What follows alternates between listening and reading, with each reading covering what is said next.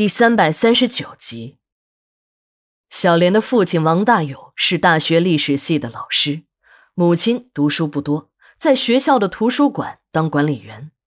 这所大学虽然算不上什么国家级重点大学，但是在省内也是唯一一所全科的综合性大学，规模还是相当大的。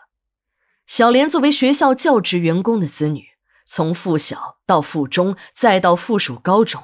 一直没有离开这所学校，父亲对小莲管教的很严格，连和男同学的正常交往也会被父亲视为异端。父亲严肃的说教让小莲怕极了。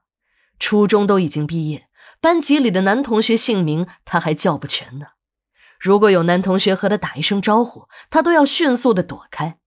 要是被父亲看见了，是一定要批评他的。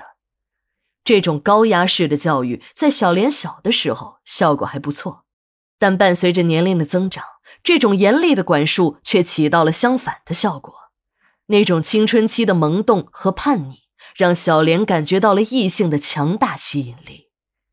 上高二时，理科成绩不好的小莲被分到了文科班，父亲是教历史的，家里有很多这方面的书，所以呢，小莲的文科成绩一直都很优秀。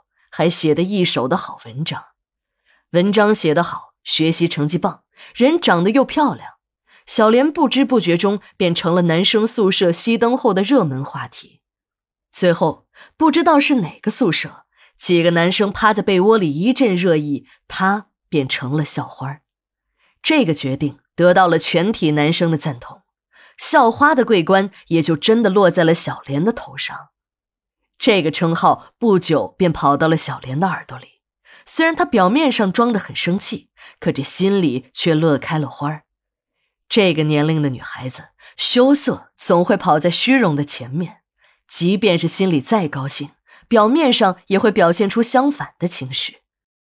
虽然有很多男孩子都喜欢她，但真正追求她的人却没有，这让小莲很纳闷儿。连长相平常的同宿舍姐妹都收到了 N 封情书，而她这个校花呢，却一点动静也没有。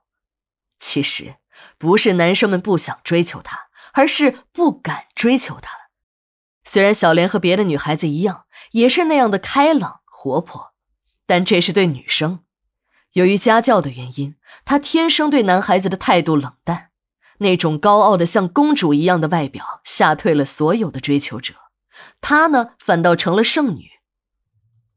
一直到高三，小莲才收到了两封情书。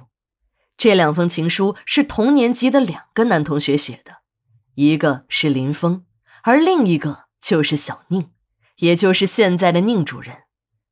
宁主任和林峰是同事的室友，两个人学习成绩都很好，就是家庭条件差了点儿。宿舍中一共有八个人，有六个已经谈过了恋爱。有的还失恋了不止一次，只有他们两个人每天三点一线的生活着。眼看高中生活就要结束了，两个人还不知道恋爱的滋味这可让同事的哥们们很是嘲笑了一番。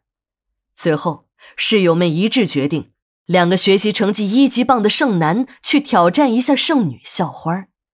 经过一番合谋，两封经过集体润色的情书以匿名的形式发出。但是这个匿名并没有匿成，送信的室友把小宁的那封情书上署上了名字，没想到就是这封署上名字的情书，险些把小宁害死，但也让他品尝到了甜美的爱情。